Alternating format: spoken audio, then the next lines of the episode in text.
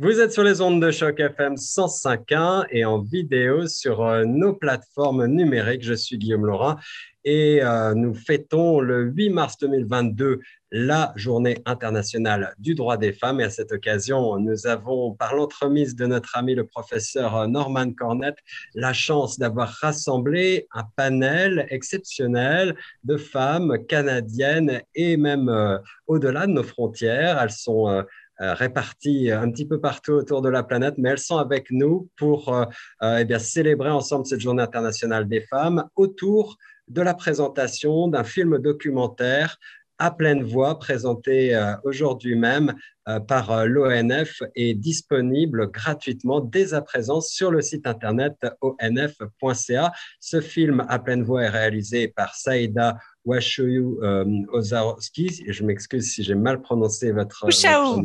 Oshaou, voilà. Euh, Saïda qui est avec nous et qui va sans plus tarder peut-être commencer euh, par répondre à quelques questions du professeur Cornette qui est avec nous également pour cette rencontre dialogique comme le professeur en a le secret. Professeur Saïda et mesdames, bonjour et bienvenue. Merci. Alors, d'abord, merci à Saïda d'avoir accepté cette invitation de participer à l'entrevue dialogique autour de son documentaire euh, à pleine voix.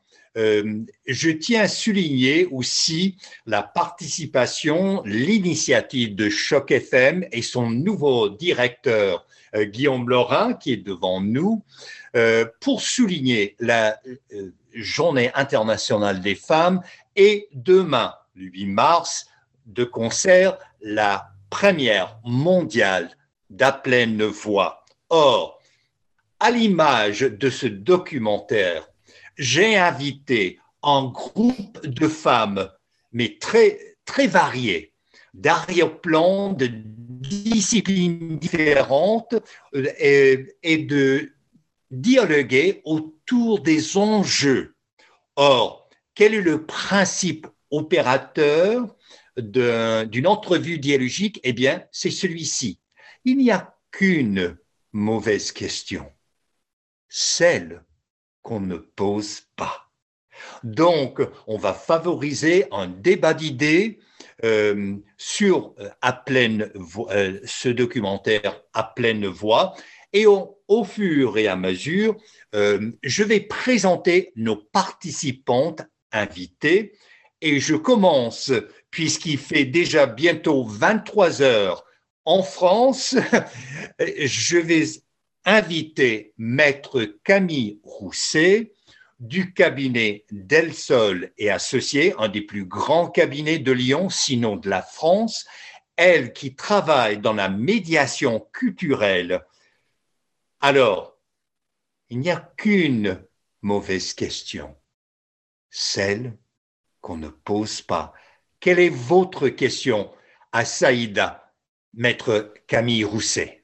Est-ce que j'ai le droit de dire un petit mot gentil avant de poser ma question ou vous voulez que je pose euh, froidement et administre? Alors, tout d'abord, j'ai commencé à le dire à Saïda, j'ai, et, pardon, d'ailleurs, je vous appelle par votre prénom parce que votre film a créé comme euh, un groupe de sororité. J'ai découvert ça récemment. J'ai adoré le concept de femmes qui se rencontrent et qui discutent euh, de difficultés euh, au sens large féminine. Et votre film est plein de délicatesse.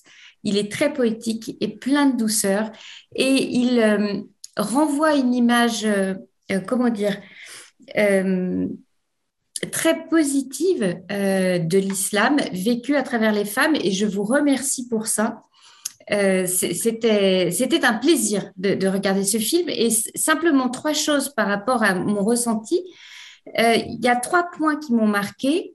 L'individualité, en tout cas la manière dont est ressentie la chose religieuse, je vais le définir comme ça, par les personnages que vous avez choisis, ça c'est la première chose la diversité et modernité des personnages que vous avez choisis. Et puis, euh, il y a un point euh, auquel j'ai été spécifiquement euh, sensible, c'est ce que moi j'appelle la résilience par l'art, parce que le professeur Cornette ne l'a pas dit, mais j'ai plusieurs vies. Je suis avocat, je suis en effet médiateur interculturel et j'ai aussi créé une association qui organise des ateliers pour les enfants, notamment des hôpitaux, autour de la résilience par l'art. Et il y a deux femmes particulièrement qui m'ont marqué qui sont c'est donc cette personne qui vient sur scène et qui raconte sa vie et qui euh, euh, déploie avec beaucoup d'humour euh, des singularités, on va, je vais le dire comme ça, qui la concernent. Et puis cette autre femme qui, en tout cas, je l'ai ressenti comme ça, évoque à travers de, de, très belles créations ce qu'elle vit de la religion, de la transmission et des messages qu'elle souhaite faire passer. Et donc, de, là vient ma question, euh, parce que j'avais envie de vous poser des questions très avocat. Est-ce que ce film renvoie à la question de la laïcité, etc. Enfin, des questions qui sont un peu politiques. Mais vraiment, celle qui m'intéresse, c'est celle qui vous concerne, parce qu'à travers ce film, je vous avoue que j'avais envie de vous rencontrer et de vous connaître. Et donc, pour vous, est-ce qu'il y a une forme de résilience? Et à quoi renvoie dans votre histoire cette proposition euh, d'accéder à cette belle image que donne le documentaire de l'islam chez les femmes. Euh, merci d'abord euh, pour ce que vous partagez, ça me touche beaucoup, vraiment. C'est un film qui me qui m'habite depuis très très longtemps. tout d'abord, il faut noter que je suis née en France. J'ai grandi en France dans une famille euh, nombreuse. Je suis la petite dernière de huit. Euh, donc, euh, j'ai grandi dans un contexte où l'islam était la religion de nos parents, était la religion aussi du pays d'origine de mes parents. ils sont d'origine kabyle, algérien. Et moi, ce qui, ce qui m'interpelle énormément depuis longtemps, c'est que c'est comme si déjà être l'enfant d'immigrants, c'est déjà une différence euh, quand on vient des anciennes colonies françaises. Je pense que pour certains au Canada, il y a aussi ce, contexte-là. Mais il y, a, il y a cet aspect qu'on est obligé de faire un choix pour être complètement euh, français ou complètement occidental. Or, j'avoue que, un, j'ai grandi, j'ai évolué, j'ai immigré au Canada dans un pays qui est multiculturel quand même, qui célèbre cette, cette, cette réalité-là. On, qu'on le veuille ou non, on vient tous de quelque part. Hein. Je veux dire, à part les personnes autochtones, il n'y a personne ici qui peut dire qu'il est enraciné à, je ne sais combien de millénaires.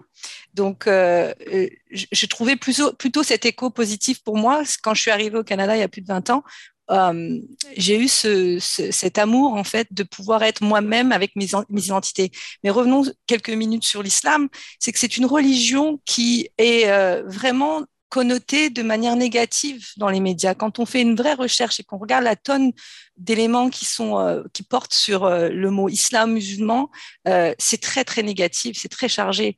Et quand on parle des femmes musulmanes, et bon, moi je vous parle du Canada, bien que j'ai vraiment une vision très claire de ce qui se passe aussi en France et en Europe, et également évidemment au, Québec. J'ai vécu sur la côte ouest, à Vancouver. Je vois depuis des années, je, travaille comme journaliste, maintenant réalisatrice à l'information, euh, qu'on n'arrive pas à sortir d'une image très euh, euh, chargée négativement.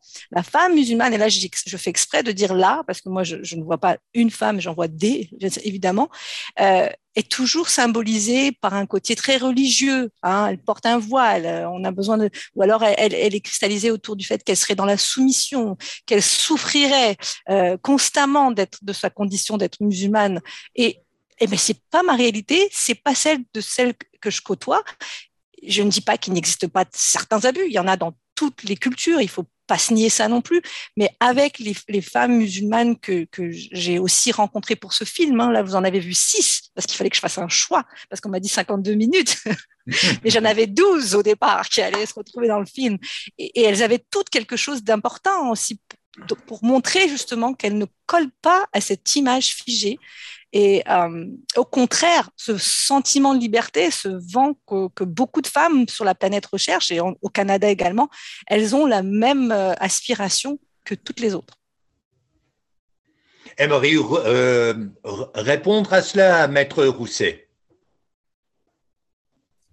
Alors, est-ce que ça satisfait à ma question? Alors oui, parce que en fait, euh, vous ne le dites pas, mais je comprends que à travers l'histoire de ces femmes, en tout cas, c'est ce que je suppose, vous racontez aussi la vôtre. Et c'est comme un puzzle pour moi, c'est-à-dire qu'en fait, chacun a sa propre histoire et c'est ce qui fait euh, le chef d'œuvre ou l'œuvre, en tout cas, que vous proposez. Euh, et je trouve ça très, très, très, je ne sais pas quel terme utiliser, mais très beau, j'allais dire très joli, mais le terme est peut-être un petit peu naïf mais j'aime bien la naïveté aussi euh, proposée. moi, je dirais que sur les six femmes qui sont dans ce film-là, euh, celle qui probablement a le même type de parcours et de questionnement à un moment dans sa vie, c'est Sonia Gaïa, qui est un montréalaise, parce qu'elle est née à Montréal d'une famille marocaine. Donc, je suis pas née d'une famille marocaine, mais d'une famille maghrébine. Et elle a eu cette question que moi, je me suis posée à l'adolescence. Finalement, cette religion, puisque je n'y vois que du négatif, puisqu'on veut me montrer que du négatif, euh, et que j'embrasse aussi, euh, enfin, j'embrasse une, expression en, anglais, mais je, suis aussi ouverte à évidemment aux valeurs occidentales et françaises. Euh, est-ce que je dois faire un choix et, comment je me retrouve là-dedans? Les autres femmes ont des histoires un peu différentes quand même de, mon parcours à moi. Je dirais simplement que le propos qu'elles soulèvent, la réflexion qu'elles ont elles-mêmes avec leurs expériences, se retrouvent en fin de compte. Euh, on, a, on, a, une connexion sans avoir eu besoin de se parler avant. Hmm. Alors, euh, si vous permettiez, euh, d'or et déjà, je vais, je vais appeler ce collectif de l'entrevue dialogique la table de concertation à pleine voix et on va enchaîner avec une romancière primée, Lucie Lachapelle, elle qui a publié Les étrangères aux éditions XYZ, un livre incontournable qui m'a marqué et c'est la raison que je l'ai. Je me suis empressé de l'inviter. D'ailleurs, c'est une, écrivaine hors pair qui en plus a réalisé un documentaire sur un des quartiers les plus multiculturels, on dit maintenant interculturels. C'est l'ONU urbain. Alors, Lucie Lachapelle, quelle question aimeriez-vous poser à Saïda? Oui. Ben, en fait, c'est plutôt un, commentaire, une réflexion. Euh, Saïda, c'est avec grand, grand intérêt que je vais poursuivre le visionnement de votre film. Euh, ce que j'en ai vu avec les, deux euh, portraits que, que j'ai visionnés, c'est un film important et je vous en remercie de l'avoir fait parce que euh, grâce à vous, euh, c'est possible de faire des rencontres. Et je crois euh, fermement que les rencontres sont essentielles pour arriver à saisir qu'est-ce qu'une réalité vécue par des personnes qu'on n'a pas toujours la chance, je dirais, de côtoyer. Et je, crois que euh, c'est par les rencontres intimes. Moi, dans ma vie, c'est arrivé comme ça. J'ai pu m'approcher euh, de femmes dans mon quotidien qui ont été mes voisines, euh, qui sont mes amies, avec qui j'ai partagé au fil de ma vie, parce que je suis quand même assez dans la soixantaine avancée, donc j'ai eu beaucoup d'expériences de rencontres je ne comprends pas tout, je ne saisis pas tout parce que c'est seulement le vécu qui nous le fait comprendre, mais euh, par des films, par des livres, moi je crois qu'on peut arriver à communiquer quelque chose. J'ai voulu le faire. Euh, je, ne peux pas euh, prendre la place d'une personne immigrante, réfugiée, mais dans mon livre, j'ai décrit le quotidien de, de femmes qui sont toutes des réfugiés et qui vont partager le quotidien avec une jeune femme, Rose, qui vient de la Gaspésie et qui est aussi réfugiée. Donc, euh, je n'étais pas totalement dans la thématique de l'islam et de la religion, comme vous le faites, mais euh, j'ai tenté de faire ma part pour arriver à transmettre ça. Donc, merci pour ce film qui, euh, je suis certaine, est très, très important pour comprendre intimement qu'est-ce que c'est et la, la pluralité des points de vue. Et euh, je le répète, euh, on n'a pas euh, au Québec, en tout cas, beaucoup d'occasions d'avoir des rencontres avec des femmes. Et si je peux continuer, si j'ai la parole encore un peu, professeur Oui, oui, tout à fait. oui, je voudrais dire que cette journée internationale des femmes, des droits des femmes, je suis un peu comme Camille. C'est le mot sororité qui me vient tout de suite à l'esprit. Et je trouve que c'est de nos jours peut-être la chose la principale entre femmes euh, de se considérer comme des sœurs. Et j'ai un mot euh, aujourd'hui, une pensée pour les femmes ukrainiennes qui sont en guerre et auxquelles on a retiré tous les droits. Mhm. Et donc, euh, c'est mon cœur de sœur qui parle mhm. et qui regardera votre film avec grand intérêt, Saïda. Mhm. Alors, à vous la parole, Saïda. D'abord, je veux vous remercier parce que euh, effectivement, euh, même euh, ce que vous racontez par rapport à votre travail autour des femmes réfugiées, c'est avant tout de rendre l'humanité aussi, hein, parce que les médias, bon, ils sont essentiels, il en faut, il faut qu'on fasse de rapporter l'information est important. Seulement, l'information, moi, c'est quelque chose qui me frustre aussi parce que quand on a un reportage, c'est très court Hein, le journaliste a beau avoir rencontré du monde, il doit quand même fournir euh, un format très, très limité. Et quand on fait du documentaire ou quand on écrit un ouvrage, c'est qu'on prend le temps, on s'arrête. Et c'est pour ça que ce film est important pour moi, parce que euh, je peux pas juste expliquer à une personne ou essayer de... Je crois qu'en ayant apporté la parole de ces femmes-là, je, permets simplement qu'on arrête de dire je ne sais pas, je ne connais pas. Mais là, tu peux connaître, tu peux savoir, tu as l'occasion de rentrer dans cette intimité-là parce que ces femmes-là l'offrent. Et je suis certaine que c'est un peu le même rapport, c'est-à-dire qu'on est dans un contexte où, dans notre société, on a tendance à cataloguer très rapidement, on voit les différences au lieu de voir les choses qui nous rapprochent. Mhm. Et moi, je veux insister sur le fait qu'on a beaucoup de choses qui nous rapprochent. Déjà, nous sommes des femmes. Donc, mhm. merci au professeur Cornette de nous avoir réunis.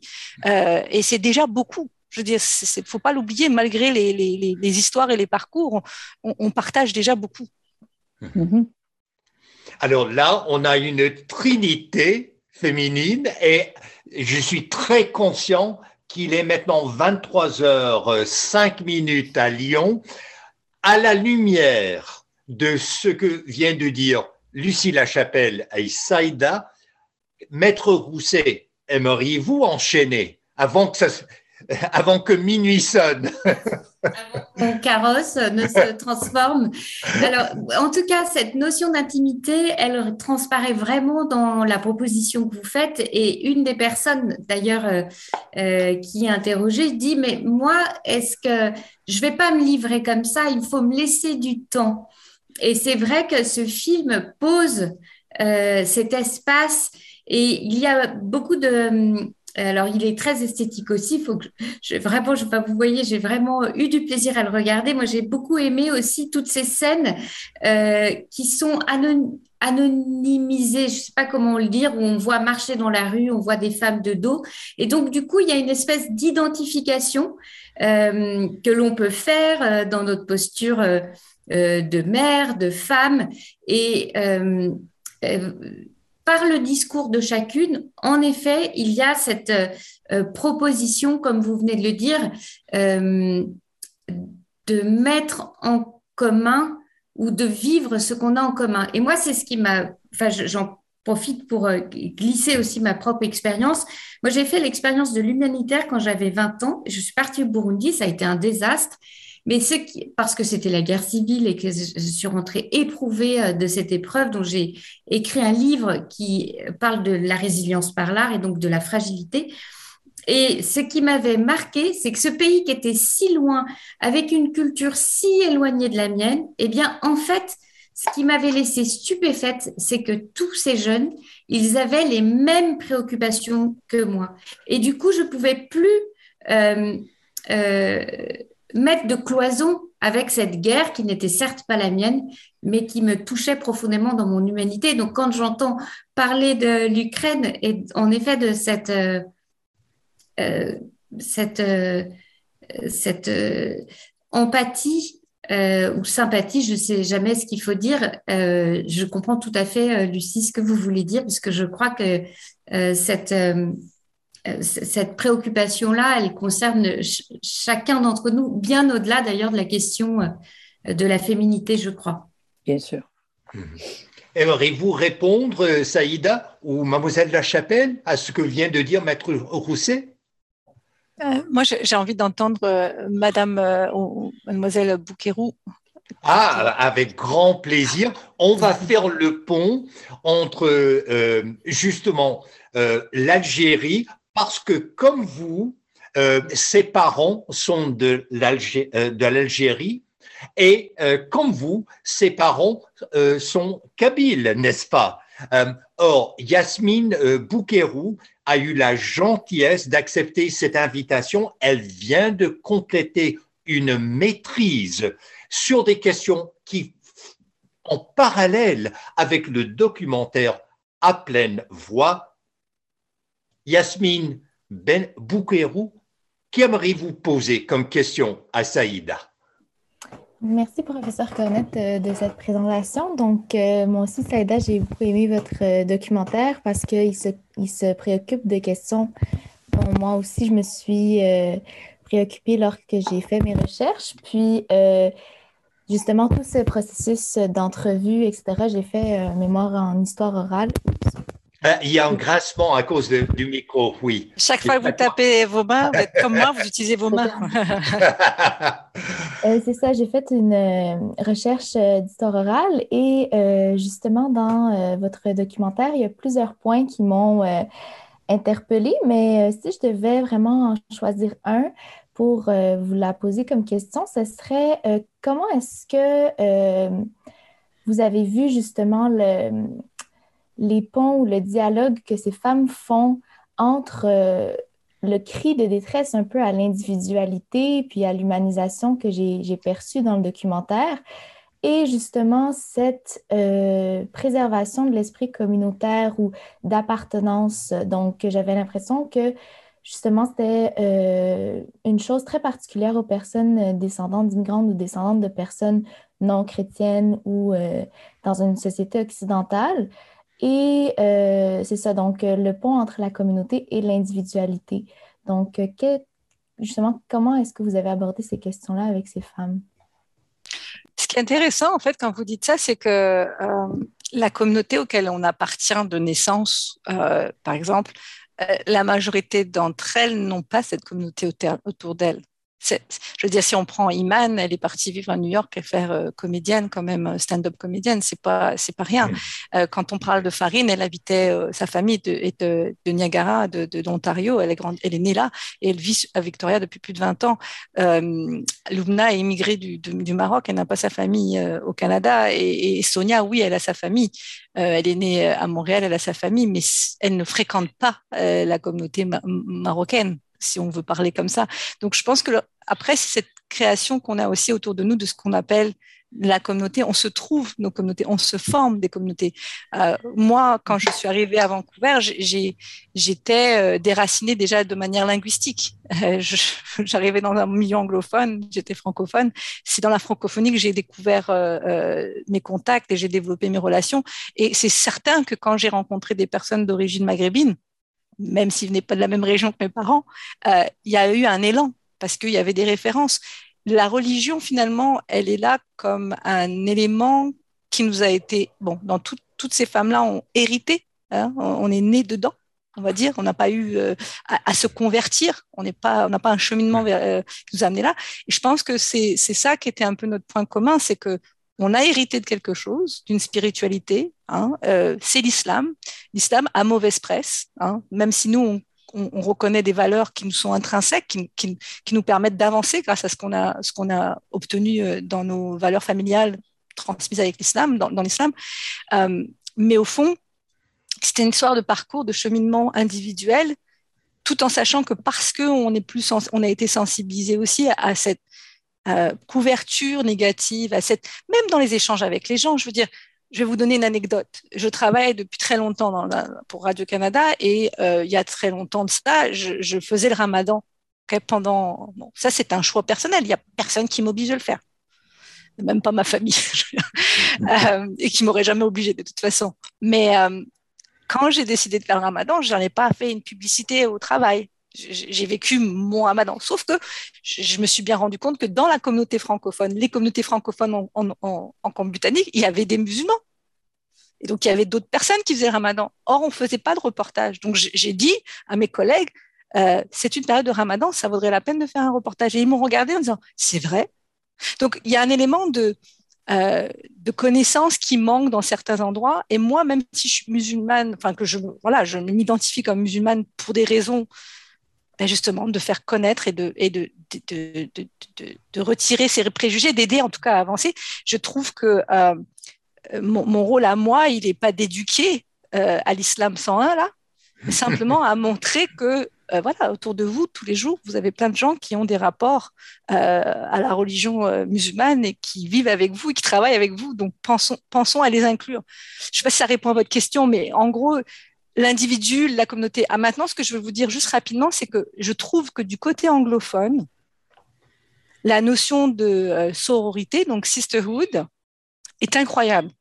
Elle est incroyable, c'est magique. Euh, euh, et le fait de, dire bah, bonjour, je m'appelle Saïda, je fais voilà, je cherche, je, je, parle à plein de groupes de femmes musulmanes, beaucoup en anglais aussi, et elles, elles m'ont vraiment aidé quoi. Ça a été une réponse rapide de oui oui, on, on va t'aider. Puis donc je sais pas si ça aurait été exactement la même chose du côté francophone, mais il y a une culture euh, de la notion donc de sororité euh, féminine de, qui, qui, dépasse euh, la religion. Après c'est sûr que dans l'islam il y a quand même des valeurs mm. de, mm. de rassemblement et, et d'entraide qui existent.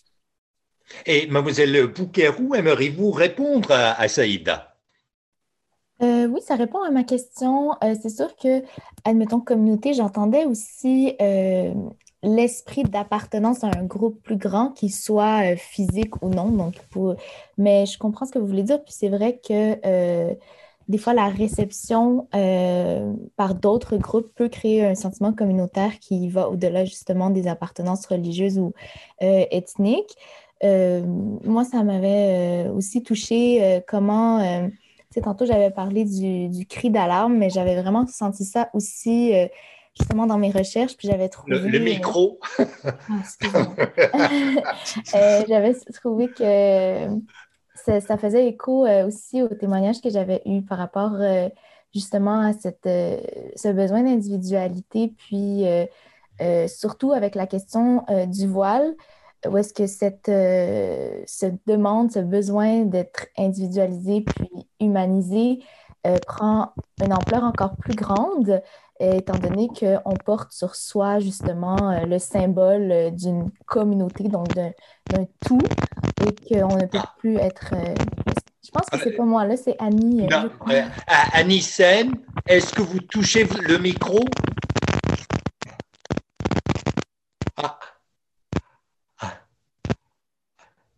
Euh, on ne vous entend pas.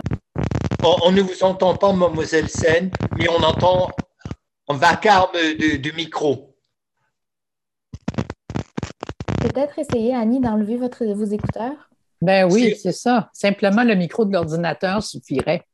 Oui. Si vous voulez enlever vos écouteurs, mademoiselle Sen, ah oui, oui, oui, là déjà c'est parti. Excusez-nous euh, pour, l'interrompre. Et vous voulez reprendre Mademoiselle Bouquerou?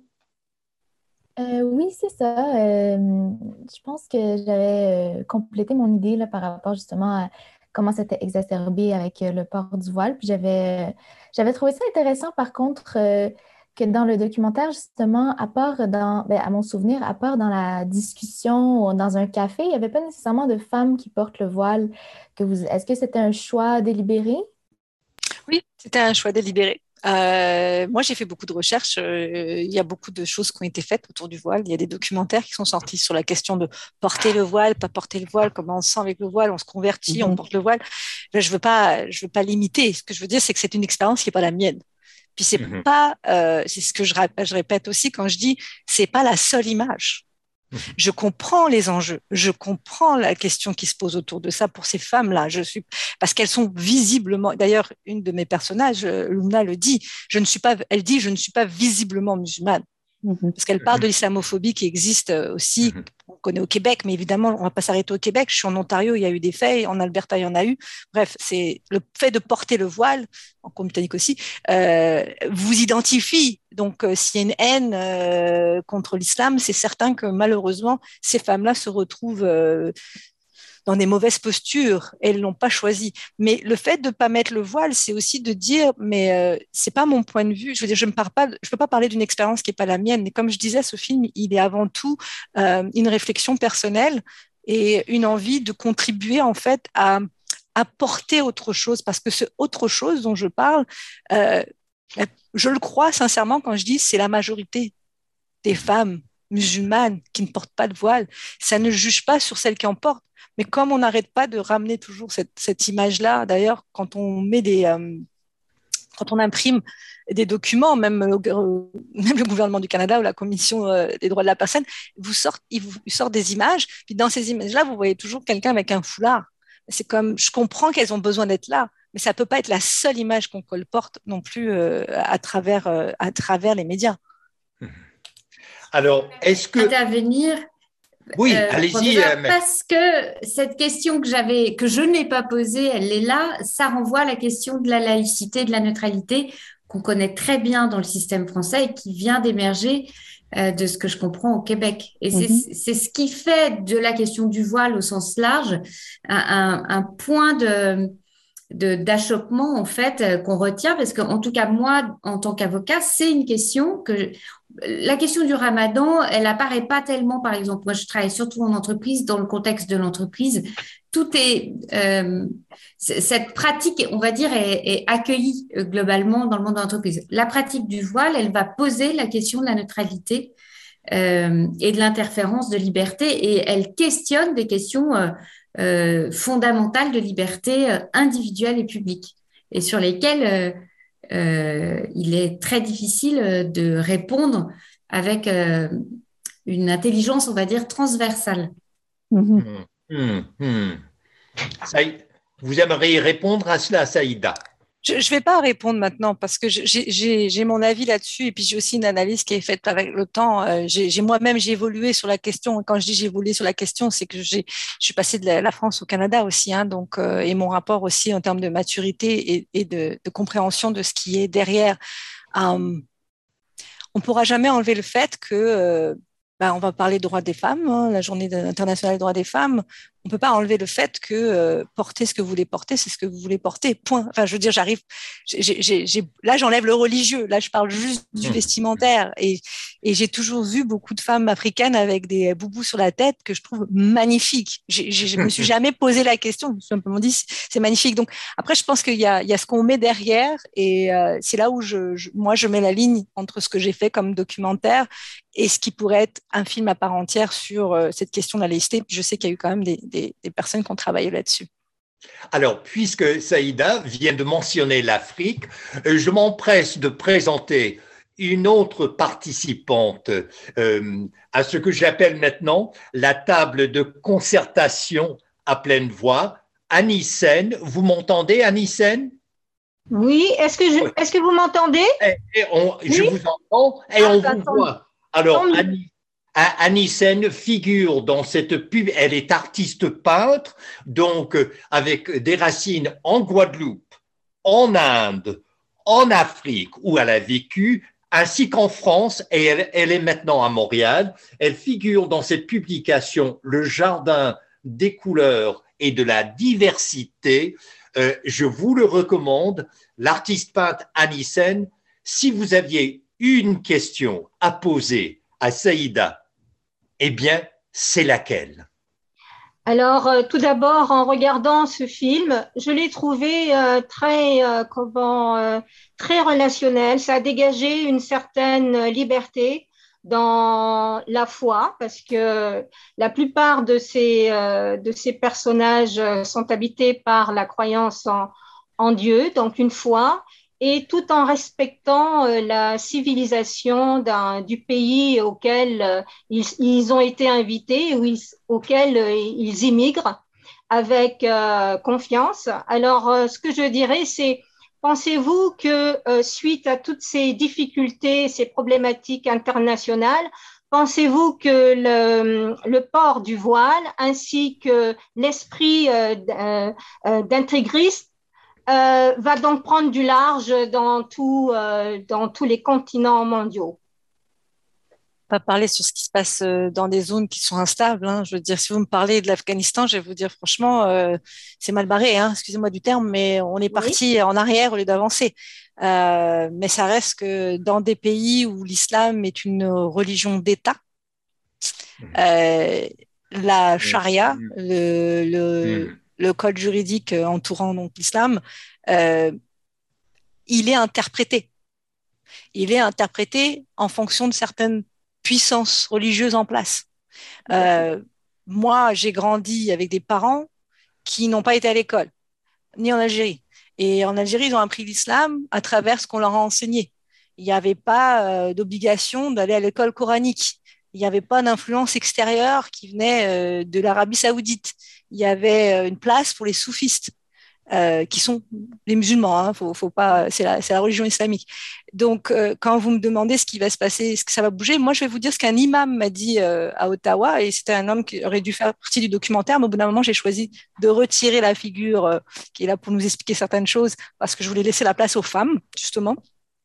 me disait que, selon lui, la modernisation de l'islam par rapport à notre époque. Je veux dire, sa, place dans notre, dans notre, dans notre sphère euh, aujourd'hui, elle, elle, elle, évoluera grâce à ce qui va se passer en Occident. Donc, c'est vraiment important qu'on amène, et moi, ça va dans le sens de ce que je pense, il faut mettre de l'avant les histoires personnelles, pas parce qu'elles sont individuelles et qu'elles sont uniques, mais parce qu'elles sont nombreuses. Mm-hmm. Et c'est ces histoires de femmes, parce que pendant longtemps, on dit que les femmes, on les entend pas, on les voit pas celles qui devraient dire le contraire de celles qui sont très religieuses ou celles qui sont très mhm. conservatrices, on les voit pas. C'est pas qu'on les voit pas et qu'on les entend pas. C'est que souvent, ça fait pas des gros titres. Ça fait pas du sensationnel. Ça fait pas de la réaction. Évidemment, moi, si vous voulez me faire réagir à des attentats, je vais vous regarder en disant, mais je peux pas réagir plus que Madame euh, La Chapelle. Je, suis, je suis comme vous, euh, une innocente, enfin, face à l'horreur. Euh, et c'est dans ce sens-là, mais on a d'autres moyens d'apprendre de, de, à se connaître et à dépasser. Donc, euh, mais en tout cas, je, suis d'accord avec vous, euh, Madame Sen, que on l'attend, on l'attend ce changement, hein, on l'attend. Ce, cette... Parce que c'est un changement en fait qui devrait élargir nos esprits et puis pouvoir vivre tous ensemble dans cette diversité aussi bien culturelle que religieuse. Alors, mm-hmm. c'est-à-dire accepter la différence de l'autre et éviter euh, tous ces, euh, comment dirais-je, ces, ces, intégristes qui euh, prennent le monopole, qui monopolisent un peu partout et puis qui définissent tuer pour la religion ou tuer parce que défendre une cause divine. Mais bon, divine, c'est quoi? A-t-on pensé au, cosmos? A-t-on pensé? Parce que sommes-nous tout seuls? Euh, Alors tout ça, c'est des, des, questions quand même qu'il faut essayer euh, d'accepter tout un chacun. Alors pour votre film, j'ai trouvé qu'il n'y avait pas de violence, il y avait une bonne, euh, un bon partage des idées et aussi cette, cet échange aussi culturel, donc ce mariage avec. Donc ça veut dire qu'on évolue dans le bon sens. Voilà. Ben, on évolue comme il faut dans un pays qui donne les droits à tous. En fait, il faut se souvenir qu'on a droit à notre spiritualité, on a droit à nos convictions. Et c'est pour ça qu'au Canada, vous pouvez avoir ce genre d'expression euh, complète. Donc, il aurait fallu que ça soit, c'est ça, le, Canada, mais c'est aussi, ça serait bien que ça soit ailleurs et que le ailleurs puisse, puisse nous permettre d'aller aussi vivre ailleurs. Voilà, c'est ça. Alors, en parlant des droits, euh, Maître Rousset, aimeriez-vous rebondir là-dessus Oui, mais je ne peux pas m'empêcher. Mais je crois que le Canada, hormis la question de la laïcité, de la neutralité, offre la possibilité des pluralités culturelles. Et je ne suis pas sûre qu'on soit sur ce point d'ouverture en France aujourd'hui, si je peux me permettre de lancer le débat. En France, il y a quand même cette volonté de lisser, mais qui est quand même euh, euh, pas tout à fait honnête, parce qu'il y a quand même des religions qui dérangeront moins et qui, de fait, au plan de l'opinion publique, ou en tout cas euh, euh, de la réalité, hein, feront moins peur ou ne susciteront pas de débat. et clairement, aujourd'hui, l'islam fait débat. Hein. C'est un des sujets qui va permettre d'animer un repas familial. Ça, c'est certain, je pense, dans à peu près toutes les familles.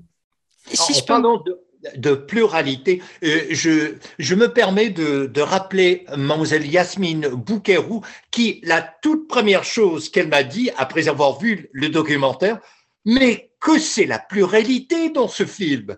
Vous voulez euh, nous en parler, mademoiselle Boukerou oui, en fait, euh, ce qui m'avait frappé, c'était justement la pratique du détonnement du bol de métal avant, euh, avant de manger. Puis euh, ça avait l'air très lié avec euh, une pratique musulmane que pour moi était totalement inconnue.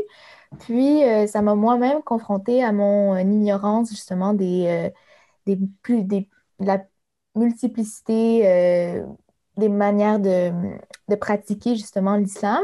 Puis comme vous me disiez tantôt, justement par rapport euh, au soufisme qui est, euh, euh, qui est musulman et qui de nos jours, par certaines branches, peut être considéré comme hors de l'islam, etc. Puis tout à l'heure, quand vous aviez dit justement que vous avez fait le choix délibéré de ne pas mettre de personnes qui portent le voile, de femmes qui portent le voile, ça m'a aussi donné cette idée justement de est-ce qu'il n'y aurait pas justement ces personnes justement qui ne portent pas le voile, mais qui croient, mais qui euh, s'identifient euh, musulmanes, et, euh, mais qui veulent faire partie de la société occidentale dans laquelle ils vivent, est-ce qu'ils ne sont pas aussi pris en deux chaises, justement? Ils se font dire qu'elles ne sont pas musulmanes par la société occidentale et qu'elles ne sont pas musulmanes par les personnes qui semblent détenir l'islam originel, euh, puis rigoriste, etc.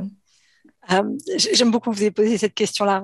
Vraiment, merci. Parce que la première chose, c'est, euh, on le sait, si on regarde avec beaucoup d'attention, que l'islam n'est pas une religion organisée avec un pape avec des institutions qui sont établies, qui sont reconnues au, au, sein même. Là, je veux dire dans la dans la manière de pratiquer euh, et, de devoir euh, avoir son rapport avec avec Dieu. Donc ça retire cet élément-là. Et c'est ce qu'on a vu beaucoup avec l'histoire et le temps. Ce sont et puis là, si on parle de, de l'Arabie Saoudite et de son argent ou des frères musulmans hein, qui ont quand même euh, fait, on a vu ce que ça donne en France, mais aussi en Afrique. Y a cette il y a, et puis il y a cette idée que le savoir est entre certaines mains et que ce savoir-là, il est organisé. Puis si on n'est pas comme ça, ben, en ce moment-là, on est contre, on n'est pas dans l'islam, on est contre son groupe. Et ben, je ramène sur l'essence même, c'est que ben, y a un rapport personnel en islam. C'est très clair. Hein c'est vous et le Coran si vous voulez, hein, c'est tout. Hein vous n'avez pas besoin d'avoir euh, aller à la mosquée, ça fait partie des choses qui sont encouragées, mais il n'y a pas d'obligation. Euh, il y a des préceptes, il y a des choses qui sont organisées. Donc, déjà, je, crois qu'il y a un peu ce rapport-là. Puis la femme, elle a été effacée. Je pense que Asma, dans le documentaire, elle fait d'ailleurs un très bon travail avec l'Institut F à Montréal. C'est pour ça que je voulais vraiment l'inclure. Elle, fait ce travail de remettre à l'avant les personnalités féminines qui ont beaucoup, beaucoup, beaucoup contribué à l'histoire islamique les hommes ont effacé euh, leur, rapport et, les mettre en, deuxième, euh, même très loin d'ailleurs, emplacement le plus loin possible pour pas qu'on en entende parler, pour pas que ça inspire les femmes d'aujourd'hui à prendre leur place. Donc, je, dirais que c'est toujours le même. Euh, c'est toujours la même chose, c'est-à-dire, est-ce qu'on doit appartenir à un groupe pour pouvoir avoir une religion? Est-ce qu'on a besoin de, de, l'aval de qui que ce soit? Je veux dire, on est au Canada, là, je ne parle pas d'un pays musulman, hein. je répète, on n'est pas dans un pays musulman. Donc, on n'a pas à se contraindre. Euh, après, il y a toujours des tentatives pour ramener vers le groupe, pour contrôler les personnes. Et pour certaines personnes, c'est une conviction interne que ça soit, ça, ça soit être comme ça. Mais euh, pour beaucoup de femmes que j'ai rencontrées, j'ai rencontré des femmes avec des foulards. Hein. Je, je, veux dire, j'en ai pas mis, mais j'en ai rencontré qui sont très avancés dans, dans, leur réflexion et dans leur manière de, de, de remettre en question tout ce qu'on essaie de nous faire croire sur la place des femmes, les droits des femmes dans l'islam. Et, et, qui le font tout en ayant un vrai savoir du Coran, un vrai savoir euh, euh, religieux. Donc voilà, c'est pas c'est pas ce qui manque des femmes qui vont pas venir juger euh, leurs propres enfants s'ils décident de ne pas suivre leur religion au bout d'un moment, vous savez. Ils vont pas se mettre à les renier parce qu'ils ont décidé de pas être musulmans. Donc, on l'oublie.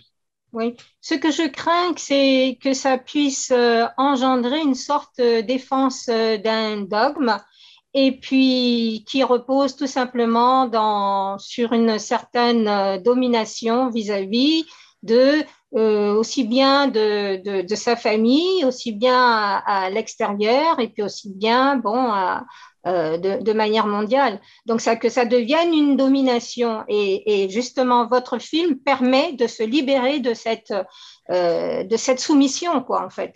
Voilà. De cette tentative de soumettre tout le monde. C'est une, c'est une tentative parce que, à la fois, vous le voyez que dans certains pays, c'est évidemment un contrôle total. Oui. En Arabie Saoudite, c'est un contrôle total. En je vous donne ces exemples-là parce qu'ils sont extrêmes, on les connaît. Mais euh, euh, en Occident, le contrôle, il se fait à travers quoi? À travers l'influence? Revenons juste sur le, sur, le, sur le propos du film. Quand moi j'ai fait ce film-là, c'est parce que j'ai pas pensé à vous, excusez-moi, mais j'ai pas pensé à vous tous d'abord. La première motivation que j'avais, c'était mes nièces, mes cousines, ah. mes, les jeunes que je voyais arriver derrière, parce qu'elles sont dans, la, dans un rapport, pas forcément avec la religion, mais, de recherche identitaire. On y passe tous quand on est adolescent. On a tous besoin de se référer et de se retrouver. Pour certains, ça va être anarchiste, pour certains, ça va être d'autres choses. Chacun fait sa route. Et je me suis dit, moi, j'avais pas la capacité quand j'étais ça n'existait pas euh, tous ces contenus qu'on a sur euh, sur euh, sur Internet. Mais quand je regarde sur Internet, je ne trouve pas assez de modèles qui sont pour moi, je vous le dis, une normalité. C'est mm. la norme. Même si certains pensent que ce sont des exceptions, je ne suis pas une exception. Ce ne sont pas des exceptions, elles sont la norme dans un contexte occidental. Et je voulais proposer ça. Je voulais leur mmh. laisser mmh. quelque chose où elles s'identifieront au moins, elles se diront, et si j'ai pas envie de correspondre à cette image-là, mais cette image-là me correspond. C'est un choix. Tout à fait. Et, avant d'inviter euh, Yasmine Bouguerou à, rebondir là-dessus, une petite précision, la tradition soufie, c'est donc le mysticisme dans, euh, en islam. Donc c'est une, tradition très profonde, très spirituelle. Euh, alors, mademoiselle Bouquerou, aimeriez-vous rebondir là-dessus? Euh, Ça ne m'a pas euh, inspiré euh, de questions. Je pourrais rebondir sur plein d'autres choses, mais je pense que Saïda avait bien...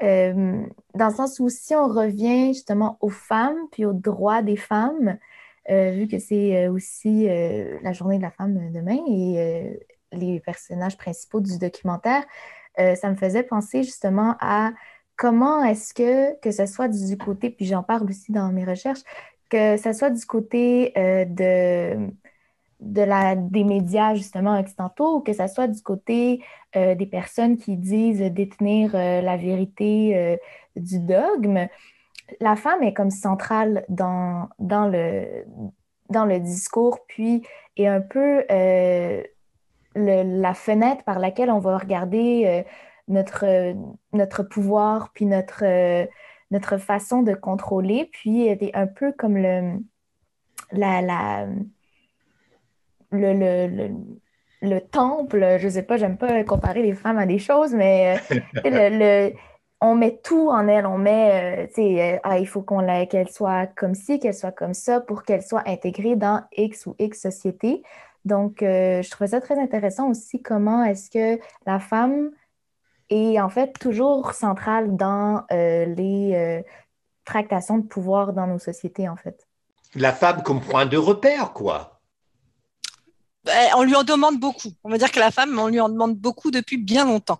On lui demande de ressembler à la Vierge Marie. ben oui, elle doit être euh, plus saine, plus, plus, plus, elle doit avoir toutes les qualités que la Vierge Marie a. Euh, et là, je le dis, mais euh, c'est un parallèle avec l'islam sans problème. Hein. même dans le judaïsme, elles sont pareilles. La Vierge Marie est partout.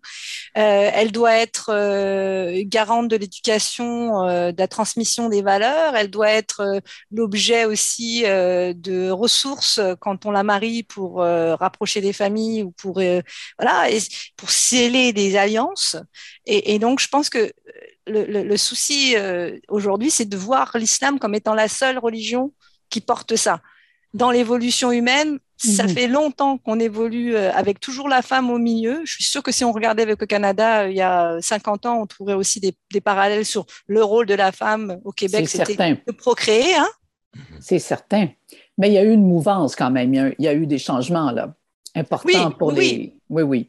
Et bien sûr, et c'est ça que je veux dire, c'est que dans les sociétés euh, euh, musulmanes dans le monde, il y a aussi des avancées. On n'en parle pas beaucoup parce qu'on voit beaucoup plus le négatif que le positif et, toutes les horreurs. Je ne dis pas qu'elles n'existent pas, mais en Occident, si on continue à cristalliser l'image de la femme dans un, musulmane, des femmes musulmanes comme étant des femmes soumises, on est en train de renvoyer, en fait, on est en train de donner des arguments aux communautés conservatrices. Parce qu'on est en train de leur dire, c'est ça l'image qu'on colporte, c'est ça l'image que vous nous donnez, c'est ça l'image qu'on vous renvoie. Donc, même les familles qui pourraient évoluer, n'ayant que aussi un retour, oh, c'est la femme voilée, la femme pieuse, vont finir par croire que c'est aussi euh, déterminant que leur fille se comporte de la même manière. Donc moi, je pense sincèrement qu'on est en train de jouer à un jeu qui est, qui est plutôt vicieux parce qu'il va dans le sens de ce qu'on essaye de combattre. Absolument. La ferme, la les, des, communautés très closes, très conservatrices. Et, comme je dis, c'est valable pour toutes les grandes religions. Et malheureusement, aujourd'hui, c'est vraiment euh, l'islam qui a le qui a le, le mauvais côté parce qu'il n'arrive pas à évoluer, parce qu'il y a des jeux derrière euh, de, d'influence. Vous savez, les imams dans les mosquées, les ressources qui sont données à des mosquées ou à des centres communautaires religieux, d'où vient l'argent? Euh, on l'a vu en France, hein, vous savez, Maître Rousset, je suis sûre que c'est quelque chose. On, l'a vu, on sait qu'un des problèmes. Je, voudrais juste faire un petit parallèle sur une chose, c'est que moi j'ai grandi en étant l'enfant, les enfants d'une famille qui était euh, issue de l'immigration, mais d'une colonie. La France a colonisé l'Algérie. C'était un département français. Dans ce mhm. département français, les Algériens de souche, parlons comme on parle au Québec, de souche avant la colonisation, étaient traités comme des citoyens euh, de dernière classe. On disait les musulmans. C'était mhm. négatif, c'est pas positif quand on vous disait que c'était les musulmans. Donc même la connotation de musulman c'est une insulte d'être musulman. Moi, en tant que femme, si je dis que je suis musulmane, je vais étonner des gens qui vont me regarder en se disant mais comment peux-tu faire ça? Mhm. C'est ça que je trouve dommage, c'est qu'on on, oublie qu'on a, on a transmis avec le temps aussi cette idée que c'est incompatible tout à mhm. fait, parce que ça va de, de, par l'histoire, parce que avant tout, il y avait le, il y a le, monothéisme, hein, donc qui a été forcé par euh, le judaïsme, le christianisme et l'islam. Mais sauf que on parle souvent au, premier abord euh, d'Abraham, qui était, et puis de Mahomet. Donc Mahomet qui, lui, euh, a donc euh, donné la parole, la, parole euh, divine. C'est sur la base de, du principe de Mahomet que l'on emploie cette l'islam, hein, donc l'écriture, le Coran par exemple. Sauf que cette image que ça renvoie, c'est la femme en tant que telle est-elle un objet ou euh, est-elle, doit-elle être cachée? Or que nous sommes, nous évoluons et puis nous avons ce principe de liberté. Dans le film, j'ai vu euh, au niveau du, vous savez, dans cette euh, humoriste là qui elle fait son show et dans le, public se trouve une femme avec un hijab là. J'ai trouvé ça bien parce qu'elle peut très bien porter porter le foulard et puis aussi être, euh, sortir, euh, avoir des, euh, voilà, être présente dans tout ce qui est mondain, etc. Et puis avoir sa, position. Voilà. Alors, je trouve qu'il faut savoir choisir ce que l'on veut et ne pas se laisser influencer par ceux ou celles qui sont qui s'opposent à, vos croyances, quoi. Voilà, c'est ça. Maître Rousset, il est 23h41 minutes à Lyon. Aimeriez-vous euh, enchaîner sur ce que vous venez d'entendre. Oui, alors, j'espère que ce, ne sera pas une offense ce que je vais dire, mais plutôt un compliment. Je pense que votre film est tellement universel qu'on pourrait, en tout cas, je rêverais de le décliner, moi, par exemple, qui suis euh, d'éducation catholique, très, très, très, très conservatrice, euh, avec un père qui a fait séminariste, donc vous imaginez le, contexte. Et justement, moi qui invite, en tout cas c'est ma proposition un peu littéraire et poétique, à remettre du sacré dans vos vies, dans nos vies, dans la vie d'une manière générale, d'une manière artistique, euh, et non pas religieuse, mais spirituelle. Et c'est ce que j'ai euh, ressenti là dans votre euh, dernière explication, c'est qu'on a plutôt le témoignage de personnes qui vivent leur spiritualité sans être totalement affranchies ni de dogmes ni des institutions, mais qui revendiquent en tout cas, et c'est quelque chose moi qui m'a beaucoup parlé parce que je me suis bien identifié, j'arrête pas de le dire, il y a vraiment ce travail d'identification qui était autorisé pour d'autres euh, sensibilités religieuses et qui revendiquent leur euh, individualité, c'est-à-dire qu'on est dans un concept qui est quasi philosophique. C'est le rapport de soi à la vie, à la mort, à Dieu. Vous avez euh, tout à l'heure, Annie dit, évoqué le terme de cosmos. Finalement, ça nous replace tous dans notre humanité et ça renvoie à l'idée de la sororité, c'est-à-dire, OK, euh, alors euh, euh, moi je suis d'autant plus sensible à cette question, comme je l'ai dit tout à l'heure, que je travaille sur la question de l'interculturalité, que j'ai cette immense chance chez Del Sol, donc le cabinet dans lequel je travaille, d'accompagner. On, est on est spécialisé en droit culturel, ce qui est une chance extraordinaire. Ça n'arrive jamais dans un cabinet d'avocats. et donc, on va travailler avec toutes les religions, vraiment, je ne pense pas exagérer, du monde entier, euh, que ce soit euh, les États-Unis, le Japon, euh, les pays d'Afrique, d'Europe. Et c'est ça, moi, qui me fascine, c'est cette chance de se rencontrer au-delà des religions. Et, ça renvoie pour moi, et du coup, je ferme un peu le débat, mais pour moi, ça, le sacré, ça renvoie à l'humanité. Et, quelque part, cette crise sanitaire nous a redonner un petit goût de cette euh, notion très philosophique euh, qu'est l'humanité. Mm-hmm. Et qu'en pensez-vous pour réouvrir et vous renvoyer la parole euh, ouais, moi, sur cette notion? Ah. Moi, je laisserai Madame Lachapelle réagir. Oui, ben, merci Saïda. Je voulais juste rebondir là-dessus en vous parlant d'expériences que j'ai vécues justement dans le quartier multiethnique où j'ai vécu longtemps. Et quand j'étais en démarche pour faire mon documentaire, alors j'assistais à des cafés-rencontres qui réunissaient des femmes de différentes euh, origines, nationalités, toutes des réfugiés, et qui, avaient, qui appartenaient à différentes euh, religions, qui pratiquaient différentes religions. Et euh, c'était non seulement très intéressant, mais très troublant, parce que ces rencontres-là nous faisaient réaliser chacune euh, qu'on est en train de former des nouvelles communautés mm. et que euh, l'expérience que j'ai vécue, elle était spirituelle de avec toutes ces femmes-là. Euh, on, nous, on nous mettait, on nous faisait rencontrer sur une autre base qu'une appartenance culturelle à une communauté spécifique ou religieuse. Il y avait dans ces femmes-là des, des, femmes avec des voiles, des burkas, des, bouddhistes, des chinoises, euh, des communistes. Euh, bon, si on peut dire que le communiste est une autre religion, et des catholiques. Et, euh, et donc, ces rencontres-là, je pense, sont essentielles dans le monde que l'on vit actuellement et que des films comme le vôtre nous font vivre indirectement.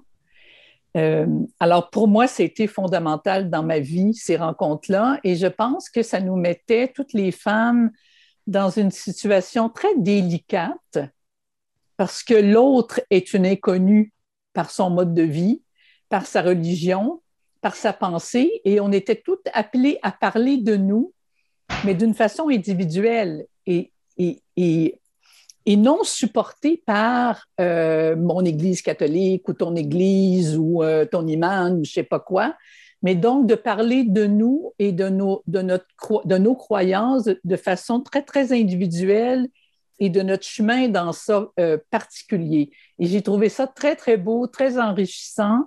Et on sentait à la fin des rencontres une amitié au sens, au vrai sens étymologique du mot, euh, une, une, réelle amitié naissante. Et donc, on revient à cette sororité-là. Et euh, j'ai été très chanceuse de vivre ces expériences-là et on sentait beaucoup de questionnements euh, profonds chez les femmes. Mm-hmm. Mm-hmm. Oui, parce que euh, le plus souvent, on parle, lorsqu'on parle de, de croyance, il y a toujours une vérité. Mais sauf que la vérité, elle, elle est écrite, enfin, une sorte de vérité qui a été stipulée sur des, euh, dans des textes euh, soi-disant sacrés. Bon, mais toujours est-il, ça a été écrit par euh, les hommes. Par des hommes. Donc, on écrit ce qu'on veut, bien sûr, et puis on, on, prend ce qui nous arrange. Sauf que je pense que nous devons, en dehors de ça, nous devons faire travailler notre intelligence et se dire que dans tout ça, nous existons. Nous existons dans, des, dans, dans une sphère et puis nous devons apporter certaines valeurs humaines donc intensifier sur la spiritualité. Et cette spiritualité nous permet de nous découvrir tout un chacun et de nous accepter tels que nous sommes, mais toujours dans l'évolution, dans mhm. l'évolution d'idées et de partage, donc de la diversité, bien sûr. Mhm. C'est ça. Alors, j'aimerais poser une question euh, à chacune des participantes, mais cette fois-ci, je vais commencer avec celles qui ont vu le documentaire.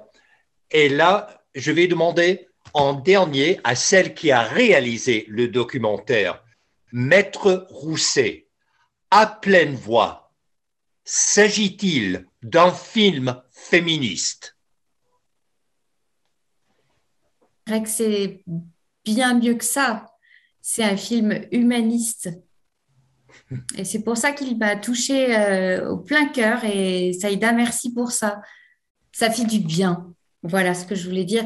Et chacun, euh, alors je dis personnage parce que c'est un film, et chacune des personnes euh, qui ont accepté de partager leur intimité avec nous,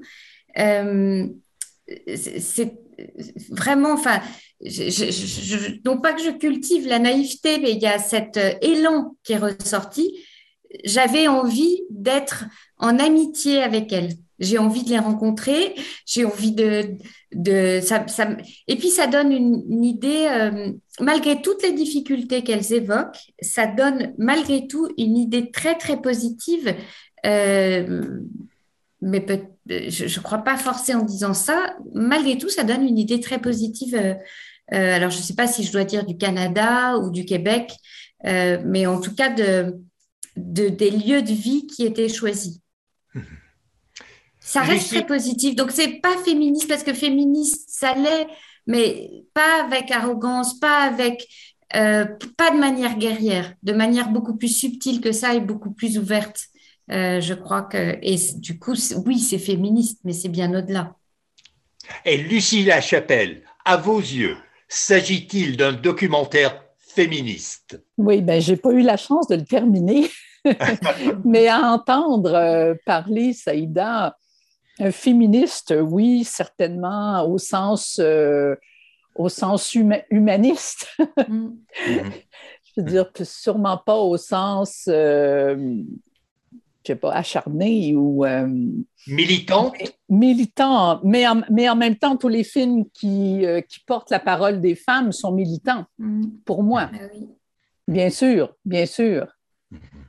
Et Annie Sen, pour vous, s'agit-il d'un documentaire féministe?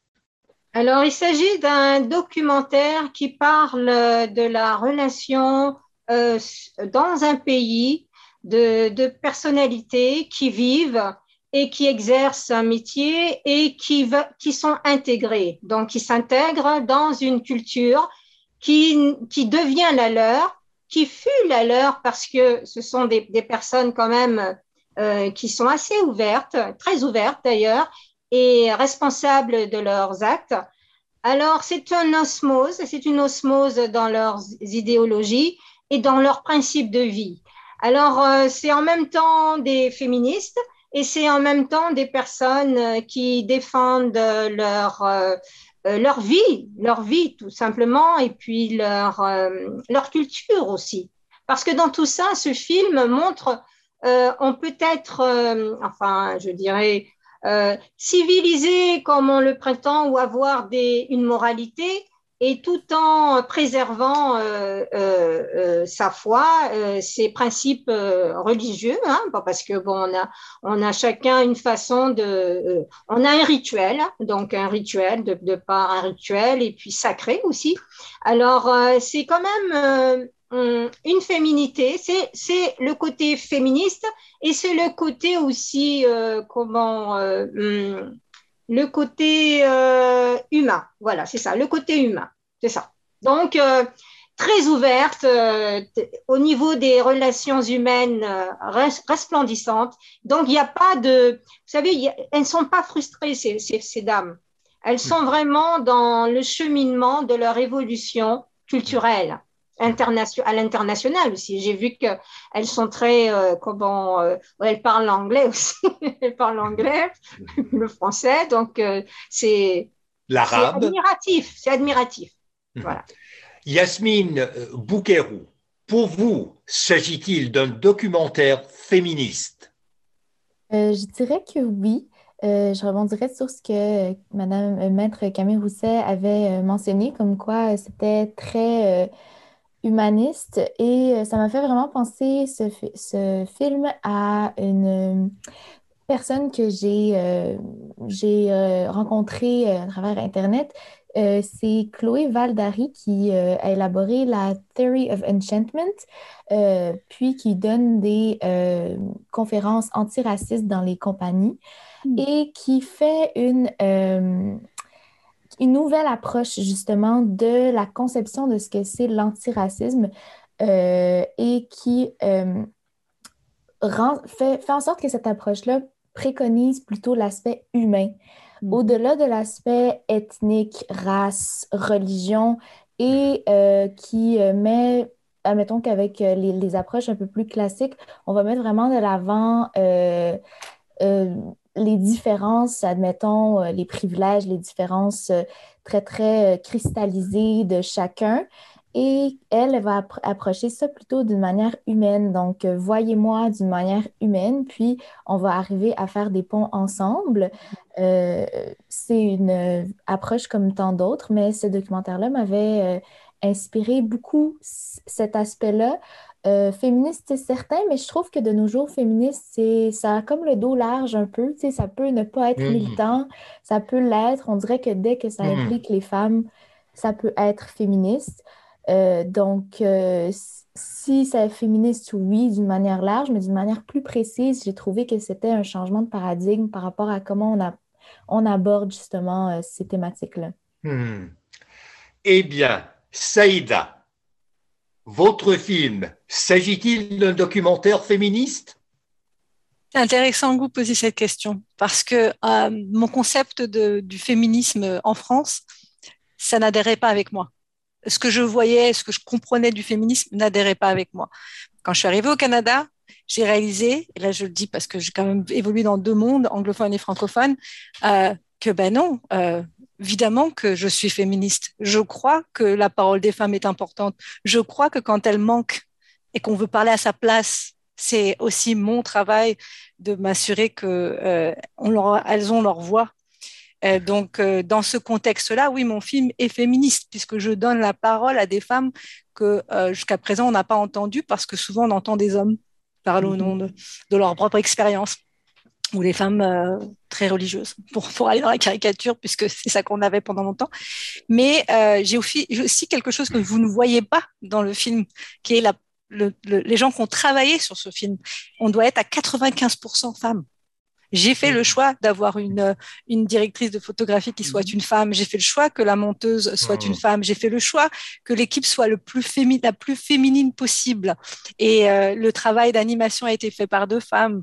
Euh, L'illustratrice est Mélanie euh, Bayerger. Donc, mmh. j'ai retiré un homme du, de ma liste. Donc, oui, quelque part, j'ai voulu quand même un film humaniste. J'ai voulu un film qui dépasse la question de la religion musulmane et qui puisse se retrouver. Je voulais pas que les gens qui ne sont pas musulmans regardent le film en disant ça, ça, me, ça ne me concerne pas, ça ne m'apporte rien. Et je pense que quand on regarde le film, justement, vous le disiez bien, Maître Rousset, euh, on peut s'y retrouver.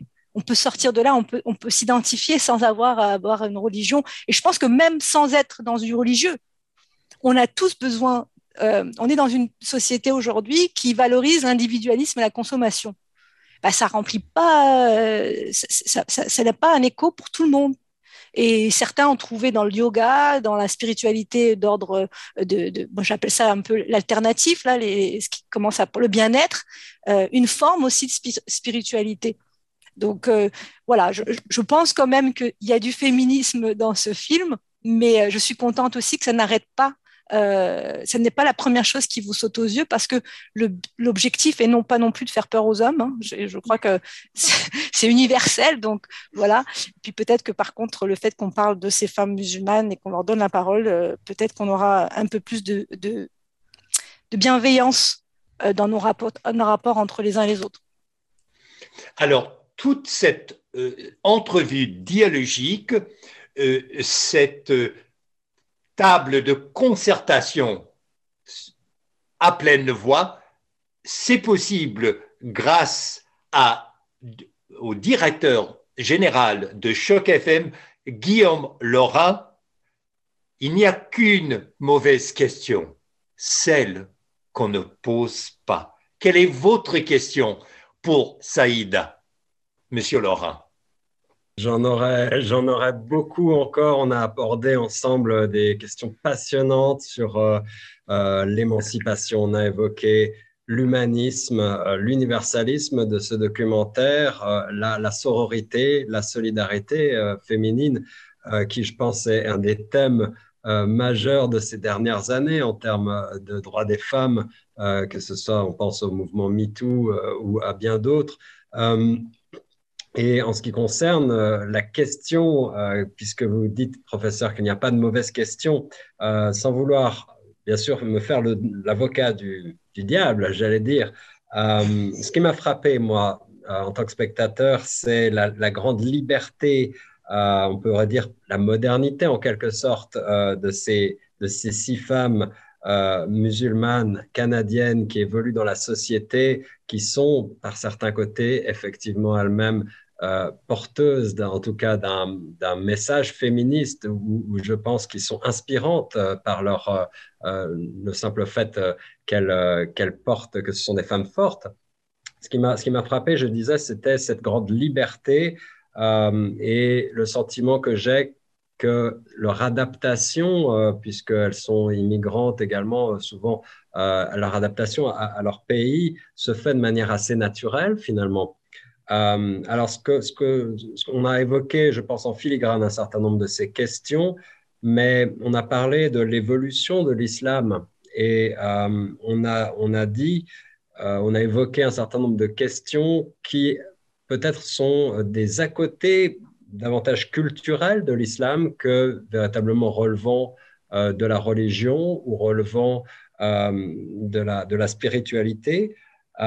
Est-ce que, à votre sens, à, toutes, faudrait-il peut-être davantage se détacher de ces, euh, de ces notions, peut-être du, passé traditionnel qui finalement n'ont pas grand-chose à voir avec la religion en tant que telle, puisqu'on a évoqué également le fait que cette religion est une religion individuelle entre une personne et le Coran? Dites-vous, Saïda? Ben, en fait, euh, beaucoup, ce que vous mettez de l'avant, en fait, c'est le, c'est le poids dans la religion des coutumes et, des, de la culture et des cultures de chacun. Euh, moi, j'ai compris, ça m'a pris du temps. Hein, quand même, à l'époque, j'ai étudié le droit et j'ai eu un petit peu de droit euh, islamique quand j'étais à l'université d'Amsterdam. j'ai compris pourquoi dans certaines cultures, on n'appliquait même pas à 100% le droit musulman. Et là, je vous parle de l'héritage, par exemple qui donne une euh, demi-part aux, femmes et qui donne un droit à l'héritage. Euh, mais c'est que, c'est que souvent, chaque communauté, chaque culture, l'islam a été dans sa progression dans le monde, a été euh, capable de s'adapter aux, cultures locales. Donc, vous allez retrouver cette, cette amalgame pour les gens de, de, de, de, considérer que leurs coutumes font partie de leur religion et qui vont qui n'ont pas le la connaissance, et là, je ne veux pas dire qu'il faut absolument aller étudier en long, en large l'arabe, euh, l'arabe classique de l'époque du Coran. Là, on parle du 7e siècle quand même. Là, c'est pas la langue arabe parlée aujourd'hui Or, il y a des gens qui prennent l'arabe littéral d'aujourd'hui et qui lisent le Coran en interprétant chaque mot. Donc, ce, que ça nous ramène, c'est que c'est toujours une histoire de est-ce que vraiment une religion, euh, si on prend le, catholicisme, hein, les messes en latin, il y avait personne qui comprenait rien du tout. Hein. Donc, euh, on, est dans cette évolution. Je pense sincèrement qu'on va y arriver en Occident parce qu'il y en a beaucoup qui travaillent justement pour, euh, ramener cette interprétation dans un contexte d'époque et, de, et de là où on est, pas là où vous étiez, où vos ancêtres étaient, là où vous êtes. Il y a beaucoup de gens qui disent des bonnes choses dans ce sens-là, on les entend pas souvent. Moi, je sais que je prends le temps d'écouter des, émissions phares euh, et des chercheurs pour être justement dans cette compréhension-là. Mais moi, ces femmes-là à qui j'ai parlé, ce qu'elles m'ont ramené, en fait, c'est que la majorité d'entre elles, je dis pas toutes, mais la majorité d'entre elles, euh, il y en a au moins trois, qui ont vraiment été à l'école euh, musulmane, compris coranique, etc., et qui, y compris au Canada, et qui ont un savoir de lecture qui leur permet facilement de faire justement cette interprétation. Vous parlez de modernisation, je parlais de, plutôt de, situation euh, dans le monde occidental. Par contre, je voudrais juste, je veux pas vous corriger pour vous corriger, Madame Sen, mais je voudrais juste dire, c'est pas une question de civilisation on n'a pas la meilleure civilisation en Occident. On ne peut pas se baser comme référence comme étant la seule civilisation qui est importante. Il y a plein de civilisations qui ont eu des avancées sur beaucoup de choses, y compris le matriarcat. Tout à fait, la civilisation, oui, tout à fait. Parce qu'on est encore dans du patriarcat. Voilà, on est encore dans du patriarcal en Occident. D'ailleurs, dans le documentaire, on en parle du patriarcat. Il y a la thématique. Et le patriarcat, ça ramène encore les femmes à l'arrière. Mhm. Donc, il y a encore un cheminement et il n'est pas dans la religion, là. Il est, il est dans le contexte structurel. Donc, euh, voilà, je ne je, je, je sais pas si j'ai bien répondu à votre question. J'ai beaucoup d'éléments que je veux amener, mais, mais disons simplement que ça nous amène vers une réflexion sur euh, la recherche individuelle que tous peuvent faire en fonction de, de ces moyens pour aller euh, en adéquation avec ce qu'on croit. Alors justement, je pense, que tout ça est de l'ordre de, de, la science. Hein. L'arabe, les, civilisations de la préhistoire, euh, euh, de chacun de nos pays, etc. Donc euh, tout ça ramène à la découverte de notre humanité. Alors, si vous permettiez, on va boucler la boucle. Je vais évoquer deux premiers principes qu'on dit en philosophie qui qui jaillit, à mon humble avis, en tant que spécialiste en sciences des religions, du, documentaire À pleine voix. Et quoi le nom? Je vais référence à deux théologiens, deux théologiens allemands. D'abord, Reinhold Niebuhr et son livre, son essai qui, qui a révolutionné les études, Démystifier le Christ. Pour moi, à pleine voix, démystifie les femmes musulmanes. Et c'est primordial. deuxième euh, théologien allemand, Paul Tillich, en 1948, suite au désastre de la Deuxième Guerre mondiale, occasionné par sa patrie, l'Allemagne, a publié un livre qui s'intitule euh, La théologie de la culture quel en est le principe, le premier principe de la théologie de la culture? Eh bien, que disait, la religion est la substance de la culture et la culture est la forme de la religion. Et quand mademoiselle Yasmine Bouguerou, elle a mentionné justement de sonner, elle a, constaté qu'il y a beaucoup de cultures musulmane, beaucoup de culture islamique. Quel est le rapport entre religion et culture? Et en dernier, il y a un leitmotiv, une thématique qui revient dans ce, cette conversation collective de notre entrevue dialogique, c'est-à-dire la spiritualité. Et quand on fait la part des choses entre religion qu'on associe avec dogme, et institution et la spiritualité.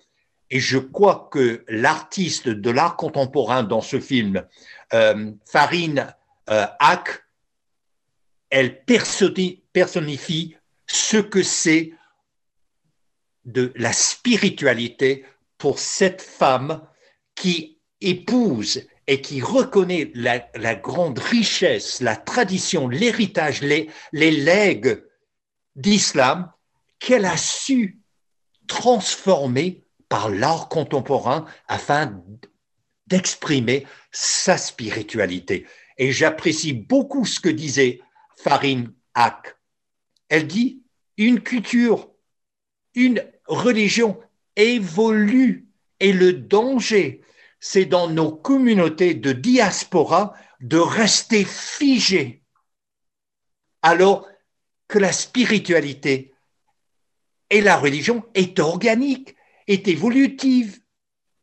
Je tiens à remercier la réalisatrice Saïda parce qu'elle a ouvert tout grand un débat d'idées et à chacune de nos participantes, Saïda, Camille Rousset, Lucie Lachapelle, Annie Sen, je vous souhaite une excellente journée internationale des femmes et à l'auditoire de Choc FM et encore un grand merci au nouveau directeur général de Choc FM, Guillaume Laurent, et à l'auditoire de Choc FM, excellente journée internationale des femmes.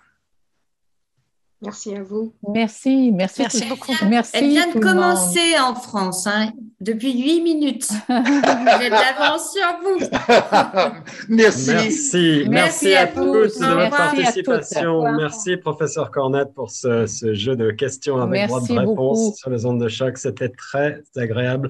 Merci infiniment et euh, encore une fois, excellente journée internationale des droits des femmes à tous. Je tiens à vous remercier pour l'invitation. Merci beaucoup et pour le film merci pour le film, Saïda. Merci, merci ah, à oui. Merci beaucoup. Saïda pour le film. Bonne continuation et bonne journée de la femme. Oui. Merci les femmes. Au revoir.